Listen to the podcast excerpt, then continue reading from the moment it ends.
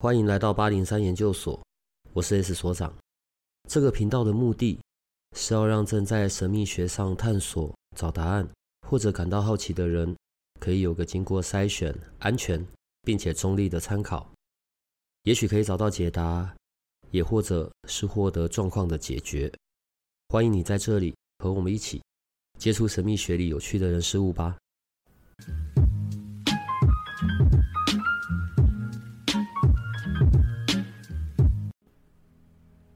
今天是第一班彩虹数字基础台北班的日子。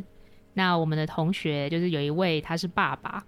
然后他有一个小朋友，然后他有提到就是他小孩的生日。那因为现在是二零二三年，所以现就算是两千年出生的小朋友呢，他们也已经二十三岁了，已经很难再被称之为小朋友了。然后很遗憾，就是小帮手是两千年前出生的，所以小帮手已经是个老扣扣了。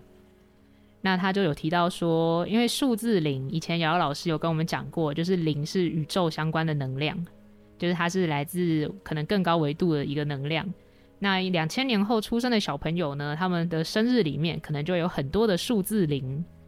那是不是就代表，就是可能这些小朋友，这些两千年后出生的小孩子们，跟我们这些就是一九叉叉年出生的老人家们，我们的频率可能会不在同一个频道上呢？是蛮有可能的，因为我们会讲说，一九开头的至少都有九的能量在。那我们会说九，它其实是来自于地球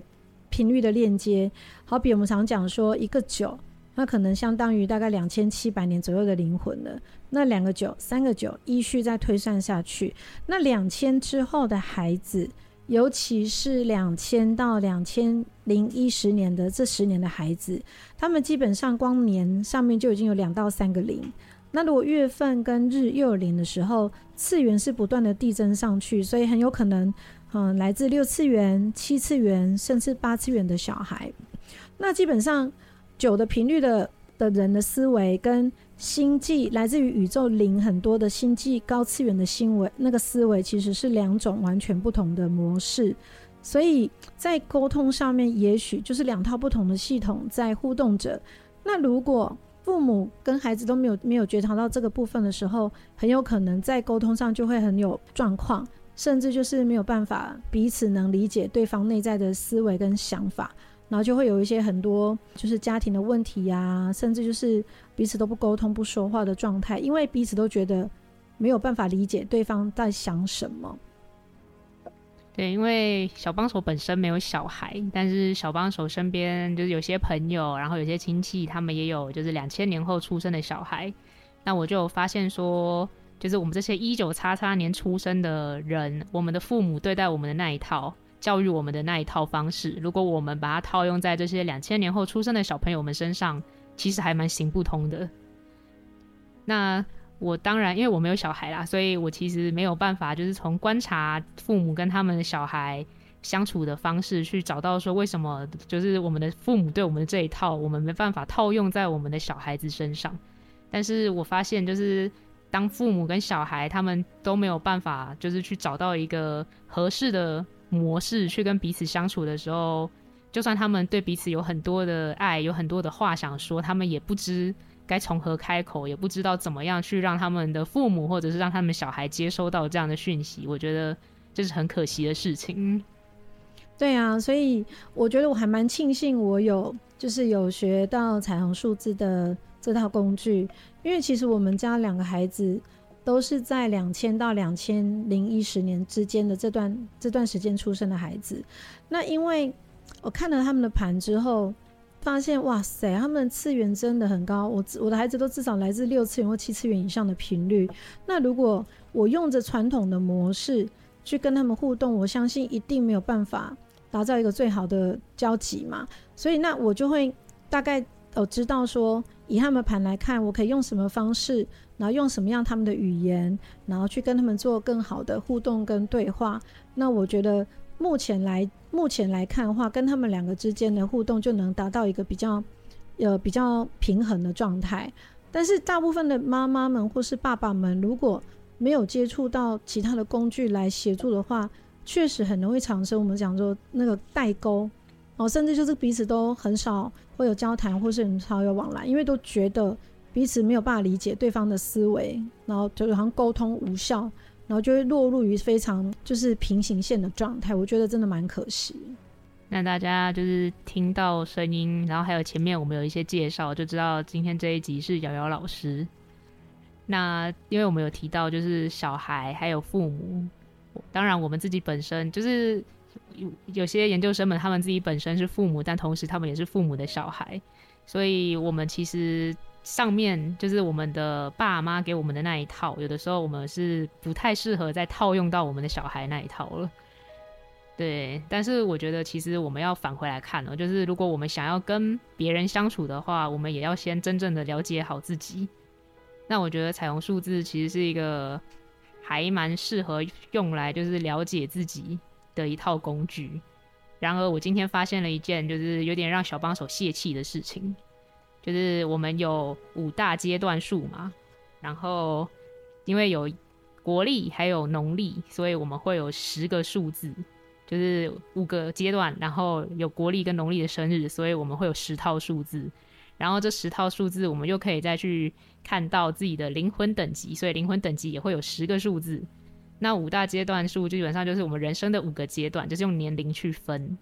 然后在我的想象中啦，就是我可能零岁的时候，我的灵魂阶段就是我灵魂等级是一。然后等到我就是终于长大一点，可能二十岁的时候，我的灵魂等级就变成了二。然后再等我长大一点，我的灵魂等级就变成了三。就是我的人生经验值越累积越多，我就等级越来越高。就是这种玩游戏的思维，因为小帮手是个宅宅。但是后来我算了一下，发现不对耶，为什么我的就是灵魂等级好像是在我现在这个年纪是最高的，然后反而等到我六十岁以后，我的灵魂等级就往下掉了？是不是我现在就已经在我人生的巅峰，然后等到我六十岁以后就会开始？就往下，然后对，就是开始一些巨门线非常阴暗的部分跑出来，这样子是这样子说的吗？呃，其实不是，就是我们呃所谓的人生蓝图就是生命剧本。那我们确实就是有分成五个阶段，那每个阶段就像刚刚小帮手提到的，我们每个阶段它呃就是以国历跟农历来看的话，总共会有十组哦，十组阶段数。那我常常比喻说。这十组阶段数就是 all in one 成现在整体的你，好，整体的你是由这十组的元素来所共同组成的。那我们当然会分成幼年、好青少年，然后青年、中年跟老年，好，会有分成这五个阶段。当然，这十组阶段数都各有一组它的灵魂等级。那灵魂等级来自于什么？每一组功课，你累世、累生累世所习修过。那如果说你已经习修过很多次，可能已经累积了很多的分数，那等级有可能就会在比较高的状态，因为等级分成一到七级。那我们就会看，我常比喻说，呃，像一级生，他就像幼稚园的孩子啊，都不懂啊，都没学过；二级生他比较是像小学生的状态啊，我可能比小孩比幼稚园再多懂一点点，但是我不擅长；三级生比较是国中的状态。呃，国中生我似懂非懂，我懂了，但也不见得会去做到哦，所以有时候会有一些叛逆啊，好，就是不想要这么呃，就是照着这种照本宣科啊。那如果到四级，有可能是已经到达所谓的高中阶段，高中阶段以上呢，哦、呃，有时候主动性、积极度就比较高一点。哦、会比小呃比国小到国中阶段更擅长、更主动。然后，如果是我想做的事情，我可能也比较会去做一些积极的行动跟安排。到了五级，它大概相对应到我们像大学的阶段，大学生其实主动性、行动力更强。哦，当然就是级数会更高一些，展现出来的呃就是执行力也是比较不一样的。那六级跟七级呢，基本上。呃，六级有点像是硕士班的概念。那硕士的有时候不见得每个人都会在两年之内毕业，有可能会有点小留级生的概念。那七级呢，我们就会讲说它叫修好修满，呃，有可能累世已经修到一个呃比较极致的境界，甚至可以去当社会达人，分享给更多需要的人。那级数的差别呢，其实并没有在。并不会意识说啊，这个很差，一级就是很差，然后七级就是最厉害的。其实他只是在告诉你说，诶，你这个阶段数的功课你曾经学过了，而且你有拿到七级的的认证，那也许这一辈子你要再活出那个该有的频率，会是比较快的哦，会是比较快的。那如果是拿一级的频率，也不代表你很差，它只是代表说，哦，这组功课你不擅长，所以你可能再花一点心力去做提升，然后或者是生命历练去协助你有更高的级数的呃提升。所以它代表的意义，不见得代表是很差或是很厉害，只是你擅长不擅长。那再来就是，因为有分成五个阶段嘛，那有可能比如说我现在到哦四一到六十岁的中年阶段数，我的数字组合啊，假设我是三二五，然后是七级，那假设我的老年阶段数是好，比如说好更高的什么，比如说三六九，好三六九，那如果是比如说二级。但也不代表说我中年七级比较厉害，老年二级比较弱，而是只是针对于说这一组阶段数的功课，你以前有没有习修过，或是你能不能更高阶的活出你该有的状态？好，比如说三二五，如果是七级，五的话是勇敢无惧，五的话是勇于尝试跟体验，然后勇于去做一些突破。如果我在中年阶段数能够活得活得更到位的话，就是我能够活出我原本七级生该有的，就是开心自在啊，然后就是勇于做自己。那如果我现在诶，我拿七级，可是我觉得我现在并不开心啊，我做的并没有没有非常都是我自己想做的，那我们就会去评估，我们就去看一下，去觉察看看，哦，我应该可以有机会活出七级生该有的。的状态跟到位的状态，可是我现在这状态代表我可能要让自己更更快的借由一些方式，然后去协助自己达到更完整的，可能更高阶的的的的试，就是更高阶的版本的状态的的状态去试出，或是在生活当中去有这样子的展现。但是我还是要讲，等级的高或低，也不代表说你是很差劲的，或是你很厉害的，而是你可能有机会。更快速的拿回你累世的一些力量啊，只是说这个部分不是说你一出生就能够马上回到七级该有的，而是必须经过一些学习、跟体验、跟历练之后，才能再回到或拿回你原本该有的那种层次。它代表的比较是这样子的的意思。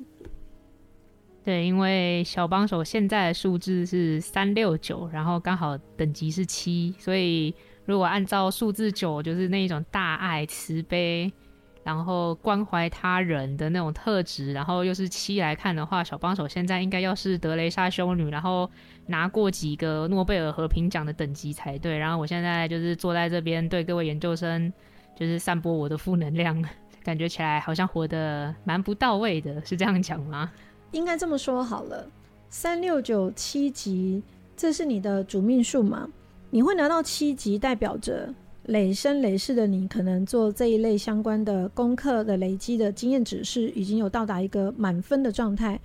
那满分状态有点像是你已经做很多次，所以经验值累积是比较丰富的。现在的你不见得说哦，我马上就展现出像那种我我我我到了这个年纪，马上立马就会展现出这样子的状态，而是说，当你不断的借由不同的工具跟习修之后。你会更快的协助你去展现出这个这么高阶的层次。那好，比如说你现在在做的工作是一种分享者的角色。那如果以三六九来讲，当然它是有大爱的的频率，或是有关于身心灵的频率的的分享，因为三也讲分享嘛。那你可能就会借由你的工作上去借由分享一些理念啊，或是各种灵身心灵的工具啊，或是有各种的身心灵老师协助的你去做更多的观念的可能分享啊，你其实就会借由这些的累积的呃分享的过程当中，不断的去把你的内在觉知，慢慢的、慢慢的把它再提升出来，然后再。借由你的工作性质，因为平台的关系，再把它这些智慧再共享出去给更多人，也会去影响到可能我们讲所有的研究生，然后因为听到了这个理念，然后也能够去不断的拉高自己的内在觉知，这个也是三六九七级可能会慢慢去做到的这个部分。那另外，我有想要请问老师的问题，就是因为我们。人的生日就是东方啦，就是东方的生日有两种，就是一个是国历的生日，另一个是农历的生日。然后，所以我们就会有两组的数字。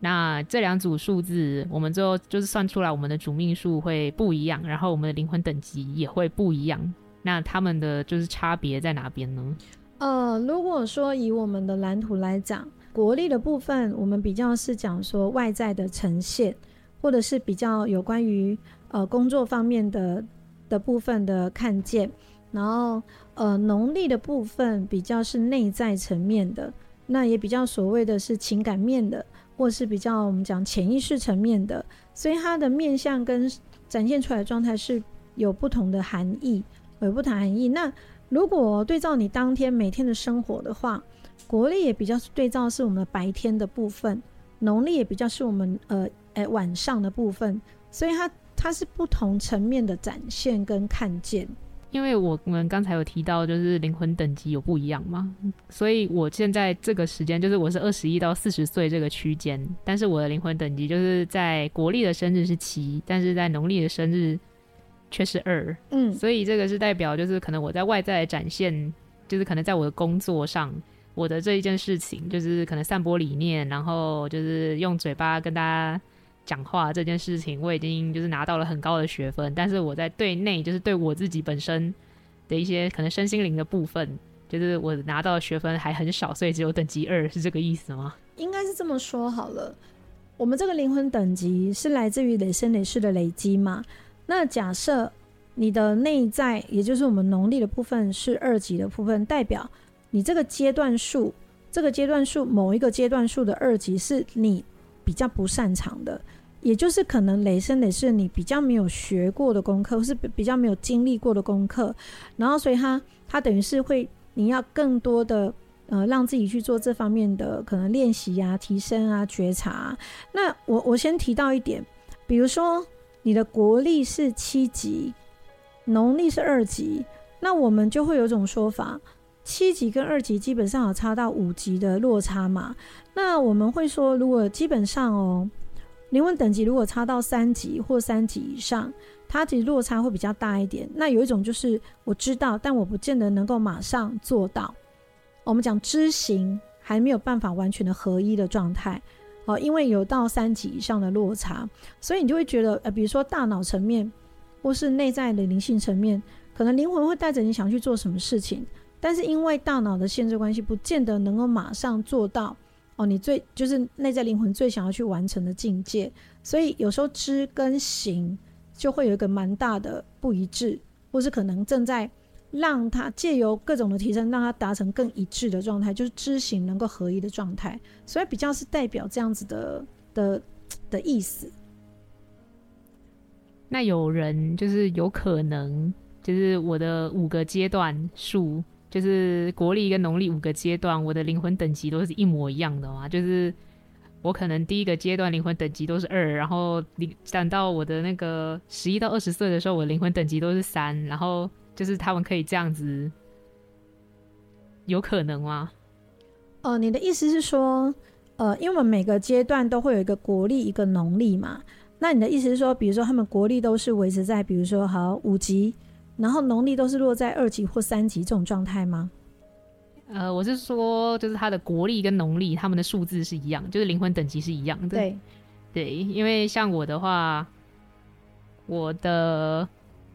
零岁到十岁的阶段数，我的灵魂等级就是分别是四跟三。但是当我在十一跟二十岁的时候，我的灵魂等级就都是五。嗯，对，所以我的意思是，他们有可能就是。在这个阶段的时候，我的灵魂等级就是都一模一样吗？有可能啊，有可能。呃，应该这么说，嗯、其实我会把它分开来看，因为我们总共会有十组阶段数，对不对？它其实每一组都是一个单独的功课哦，所以它的等级是依照于这个功课这个阶段数的这个组合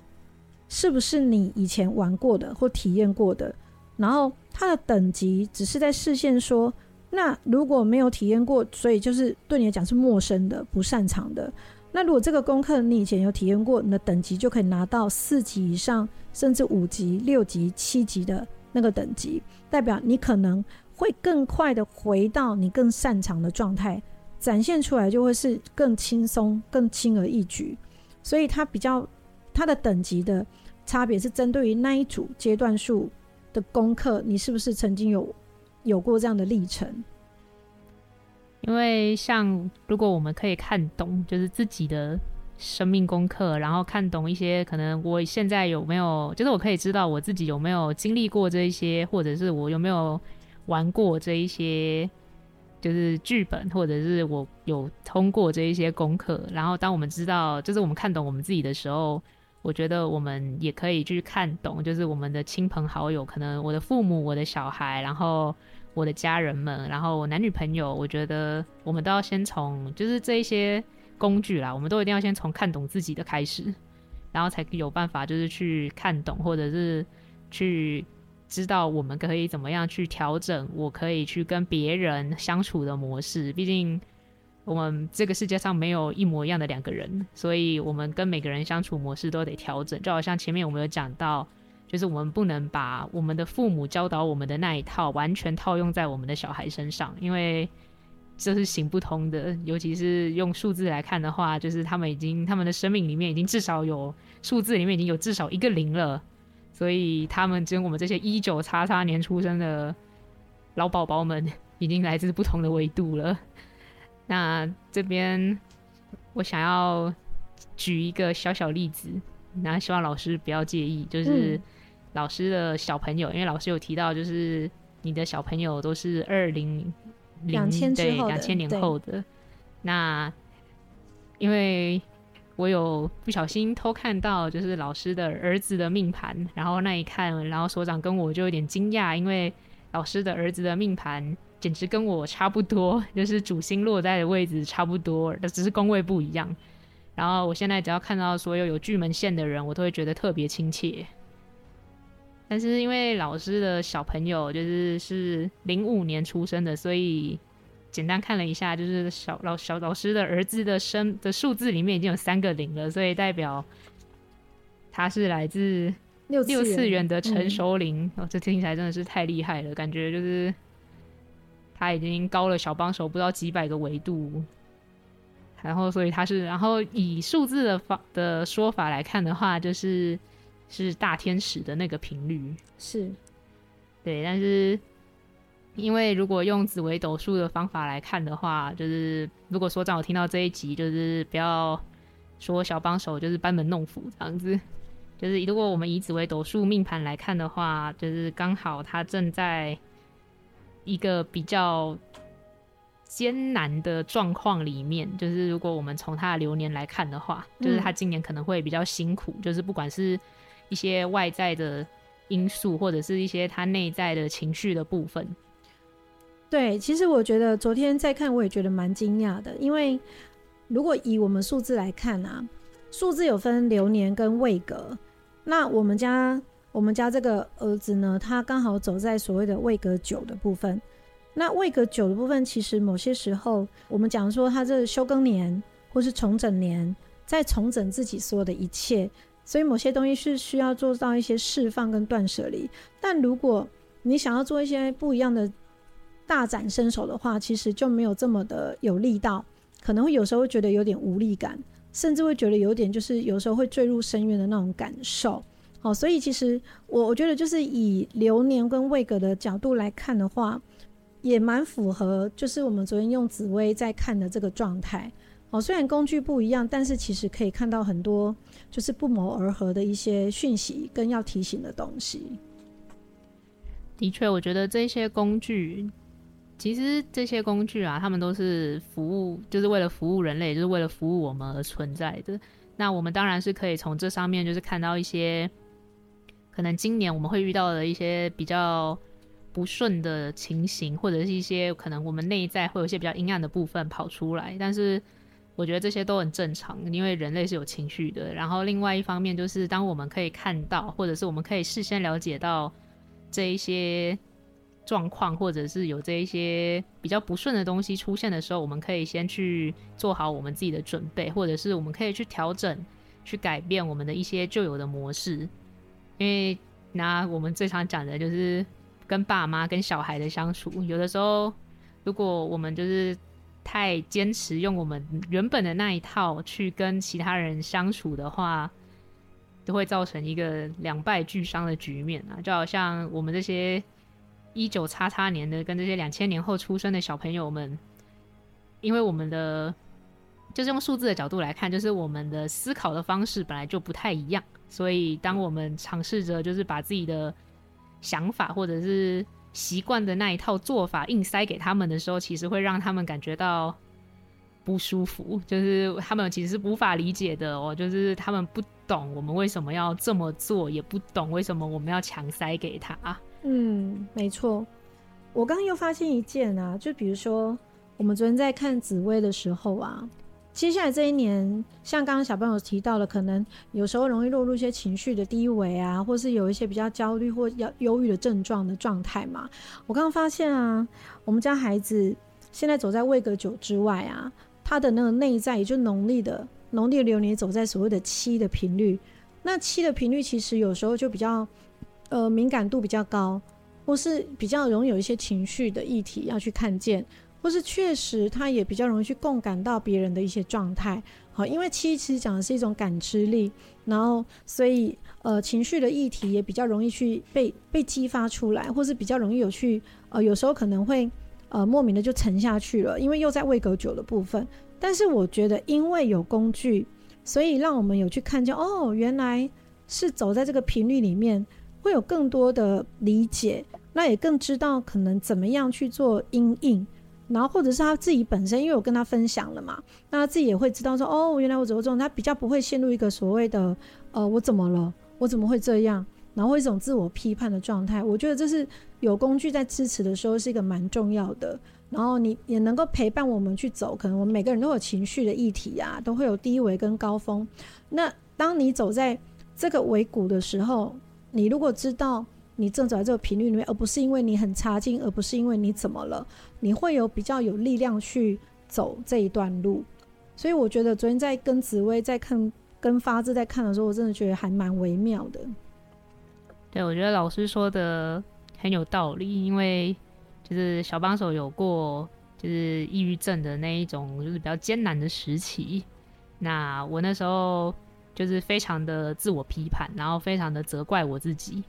尤其是因为当我的状况去让我的朋友们、让我的家人们，就是让他们也觉得他们很担心，然后他们看到我很痛苦，所以他们也很痛苦的时候，其实就是那对我个人而言，就是是更造成我痛苦的一件事情。就是我知道我的状态很差，我不应该去影响到我心爱的人们，但是正因为我爱他们，他们也爱我，所以我的状况才会去影响到他们。然后那时候我就陷入了深深的自我批判当中。然后那时候。我的一位咨商师，他就是看着非常低落的我，然后跟我说，就是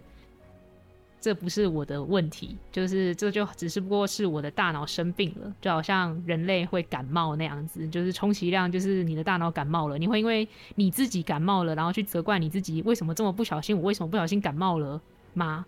他说，如果你不会因为你感冒了就责怪你自己，那你也没有必要就是因为你现在这个状况责怪你自己。嗯，对，我觉得就是假设有跟小帮手一样正在经历这个艰辛的状况的研究生们，就是我希望你们也不要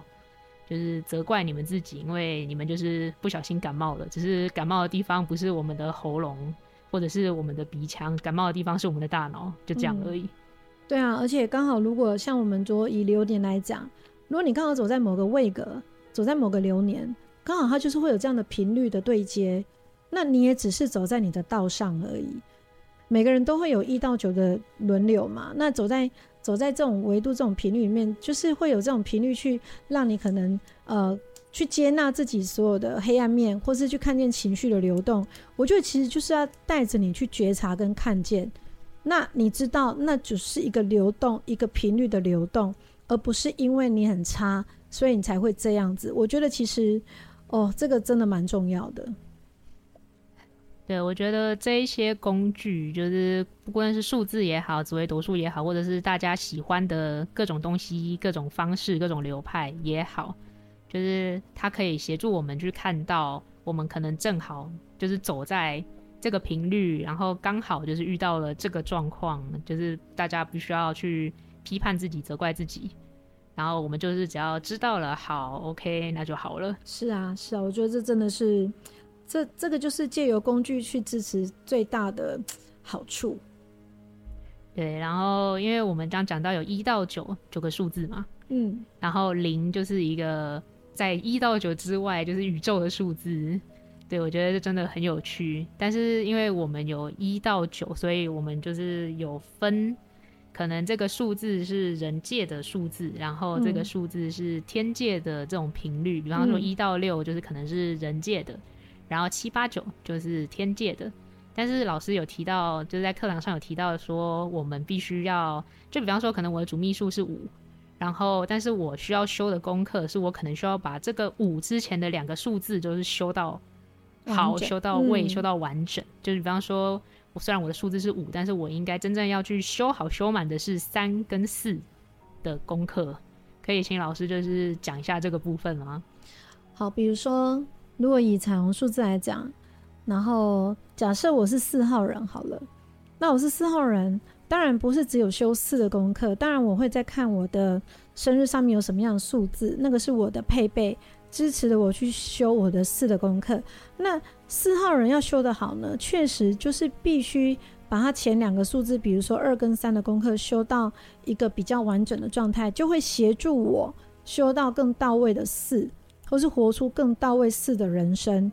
二的功课是什么呢？二的功课当然就是有一种呃关系嘛。然后还有自我的看见，然后跟自己的关系，跟别人的关系啊，更多的自我觉察跟自我的觉知。那三的话呢，当然就是我要更多的用不同角度去看事情，然后站在更高的高度、更大的格局去处理事情，然后才能够讲出有高度的话语。然后三就有沟通的的议题跟功课，然后有没有开心喜悦，这也是三的功课。那我如果能够把二跟三这些特质的功课能够到位的去习修或是提升的话，我的四就能够展开到更大的格局，然后呃会有更多不一样的看见。好，这是我们会提到说，你的几号人之前，你必须也是要同时要去历练跟提升你前面那两个数字的的特质，来协助你走出你最好的状态。我觉得四就是老师以四作为举例，我觉得特别的有趣，因为四在讲的是关于团队，然后它关于一个安全感，就是四的代表符号是一个正方形，然后二的部分的话，它刚好就是提到有关于合作还有细节，那三就是沟通嘛。那如果说我希望就是我可以在团队中就是做得好，或者是希望我可以就是聚集。整个团队的向心力，然后让这个团队就是一整个往上提升，去往我们可以共同达到的目标。那我一定要注意到这些细节，然后还有我是怎么样去跟我团队里面的我的 teammate 和的沟通。就是我如果把这两个部分做好了，那很明显我的团队我一定可以更好的去带领我的团队，然后让我的整个团队就是往我们想要的目标前行。对啊，它其实就是这种更大格局的展开。哦，所以我觉得其实。呃，就蛮有意思的，然后学到更多数字的脉络之后，发现哇，其实数字真的不单单只是我们所想的这么表面的东西，它带有的含义，还有它要让你看见的一些小细节，其实是非常多的。对，然后因为我们好像提到一些关于人界跟就是可能天使啊、仙界啊，那大家就是也不要想太多，觉得哈，我的数字好像。都卡在人界，我是不是就是一辈子只能困在可能地球出不去了？对，我觉得这只是一个比喻啦，嗯、就是我可能就是经过了很多次的轮回，然后学了一些功课，或者是我玩得太高兴了，所以把我的功课丢到一边，然后不管它，就是在人界开心玩，然后导致我的学分就一直没拿到。但那没关系，那都只是一个过程而已。就是这个数字，这个工具，只是想要帮助大家，就是可能去看到，哦，我现在刚好走在这个的频率，走在这个的能量上，然后我可以去，比方说改变一下我的一些行为模式，改变我跟别人的相处模式。比方说，我对我的小孩的方法，或者是我对我父母的一些态度。这些不一样的转变，我们稍微调整一下，也许就可以有意想不到的效果。嗯，没错。那我要为，就是因为八零三蛮多听众都是女性的，那同时我也偷偷的，就是为所长问一些可能与他自身相关的问题，就是假设我现在是位年轻少女，然后非常的希望可以找到命中注定的白马王子。就是我有办法，就是用彩虹数字看出一些端倪嘛。就是我知道生命灵数的话，它是就是相加起来嘛，就是总和看总和。但是彩虹数字好像就是不是这么简单就可以看这样子的感情部分的东西的。呃，如果是彩虹数字的话，我们会有一个部分叫做感情配对数，或是情感配对数。但当然，它也不是只用在看伴侣关系，当然还有看亲子。看团队，只要是跟人有关，真跟人有关的都可以去看嘛。那如果说真的要讲说哦，比如说你想要找到有没有机会找到跟你就是非常的，我们讲说硬心的灵魂伴侣，从感情配对数里面确实也可以看出一些端倪啊。比如说我们就有配对数会有很多种组合啊，然后每一种组合它就带有一种呃不一样的意义跟跟提醒。那假设，假设你的主命数跟你的，比如说另外一个，呃，另外一个 A，然后你们的配对数加起来是四的话，哎，我就会讲，也许这个缘分其实算还蛮，以累世来讲的话，算是蛮深的，好，蛮深的缘分。那如果稳定度的话，其实也算是还不错的，好，还不错的配对组合。那我们当然就不会只看到，哦、就是国力加国力啊，我们会有四组。四组配对数就是累生哦，前四辈子之前可能有过什么样的脉络，有过什么样的缘分，那你们中间这一生遇到的时候，可能会有这样的模式去做怎么样的运作，这个确实也是可以从我们的配对数里面去帮你找到所谓的可能你的灵魂伴侣吗？或是跟你比较相应的，或是呃你想要比较互补的，还是比较可能相像的？也许从配对数也可以去帮你看到这些东西。你知道这一种就是我们有累生累世的姻缘，然后交汇在一起这一种事情，就是如果让所长来说的话，他就是会说这叫孽缘，就是我们可能某一世就是没有处理好，结果这一世、下一世、下下一世，然后下一百世，我们都要就是再次相会，然后就为了处理相同的事情，这样可以算灵魂伴侣吗？某个层面，灵魂伴侣也许也有这样子的意义存在，因为彼此相约好了，再来体验一次，再来圆满所有呃，我们就是没有完成的那些情绪议题，或是再来圆满所谓的关系哦、所以这在配对数里面确实假设啦，假设配对数如果有呃，比如说九，好九这个部分，九其实有所谓的圆满关系的议题，或是。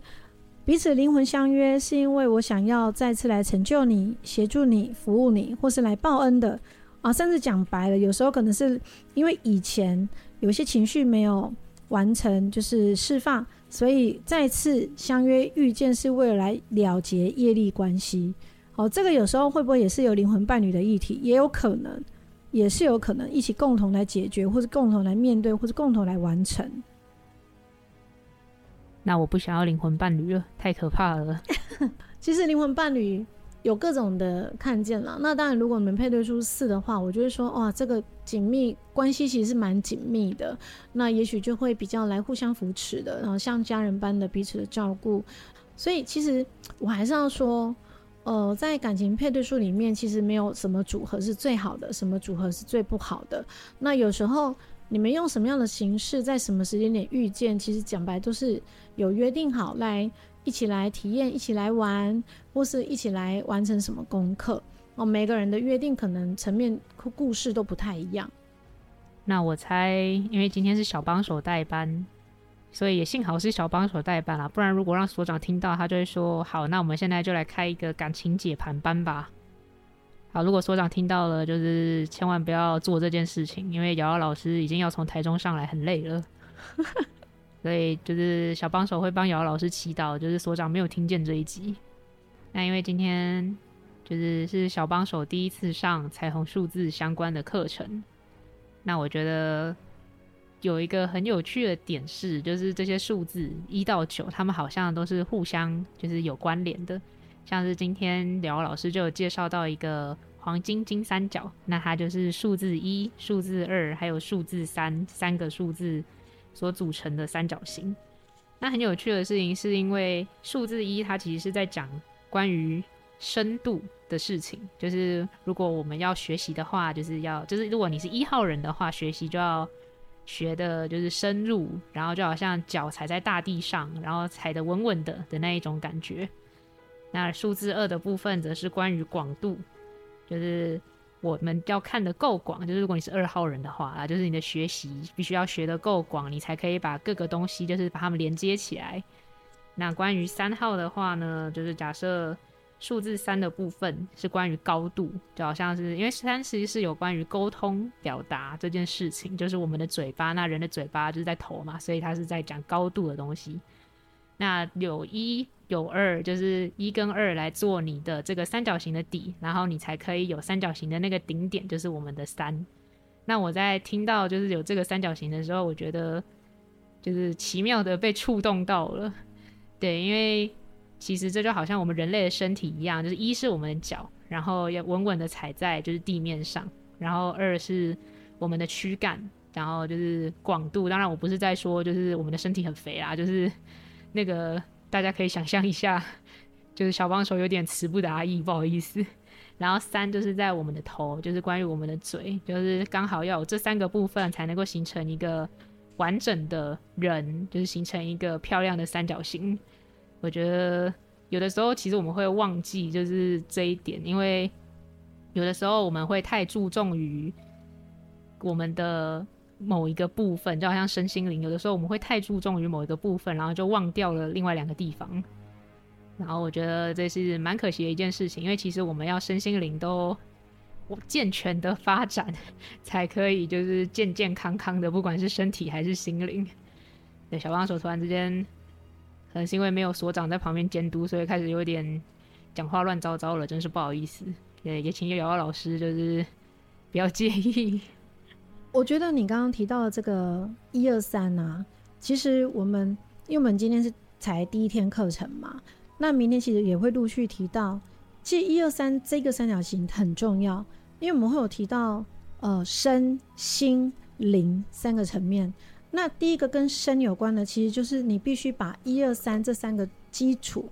打好打稳，你才能够去建构第二个三角形，叫四五六。那四五六比较是往内走了，比较是人跟人之间的互动跟情感面的流动，所以它叫心。那灵性层面是，你必须一二三打好基础，四五六也建构完成，你才能够在网上建构七八九第三个三角形。那七八九就比较是灵性上面的部分了。所以其实基础最重要的还是回到我们的一二三哦。所以其实基本上这个三角形它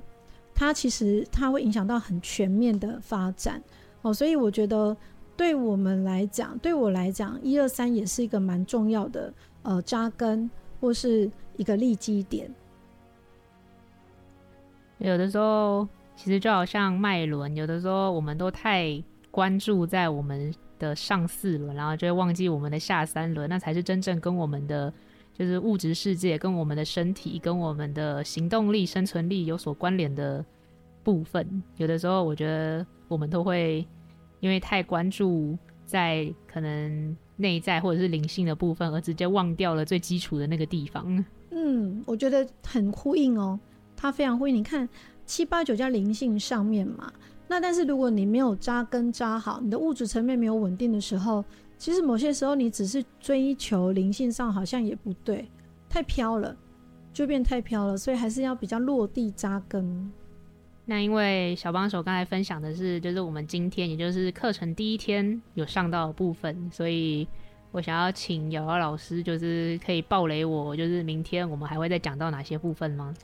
呃，我们今天第一天其实有提到内容，就是我们的呃五大阶段数嘛，然后还有就是灵魂等级，还有灵魂年龄，然后明天的部分我们会继续。把星性的数字一到九全部都把它做一个完整的呃，就是分享。那结束之后呢，最后一个部分还会来分享是有关于大家所熟悉的所谓九宫格连线。但是九宫格连线呢，我们不会只单单讲你的连线有什么样的特质，我们还会提到是有关于能量跳脱的部分。啊，像比如说今天有些人会说，诶，我很多没有连线，或是我有某个某个数字特质好像很多圈，那有的很多是没有圈到的。那这个部分我们在明天也会去提到说，即便有些数字可能是没有圈到，但我们有机会去借由你可能已经。呃，已经体验很多次的这些功课，很多圈的这些数字特质，去协助你，可能就是补足你所缺的部分。那这个就会是在我们明天的九宫格能量跳脱部分来做提醒跟补充。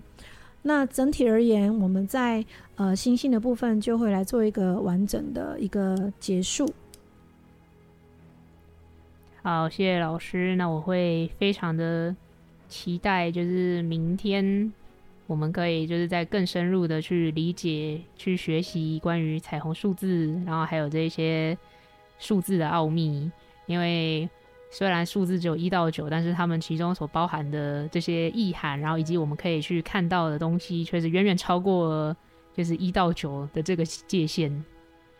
那我们今天非常的感谢瑶瑶老师，那瑶瑶老师可以跟大家说拜拜了。谢谢大家，好，拜拜，大家拜拜。如果这个频道的内容对你有些帮助，那我们还有一个不公开的脸书社团，不定期的会有影片采访的直播或者线上活动的举办，每一天还会有奇门遁甲集市方的发布。你可以运用八零三研究所的官方 LINE@ 找到加入社团的入口。为了维持社团的品质，记得花一分钟完整的回答入社问题，里面也会有各个来节目的老师或者你需要的其他资讯。最后。提醒你可以按下订阅与五星好评，这样你就不会错过每一集的最新内容喽。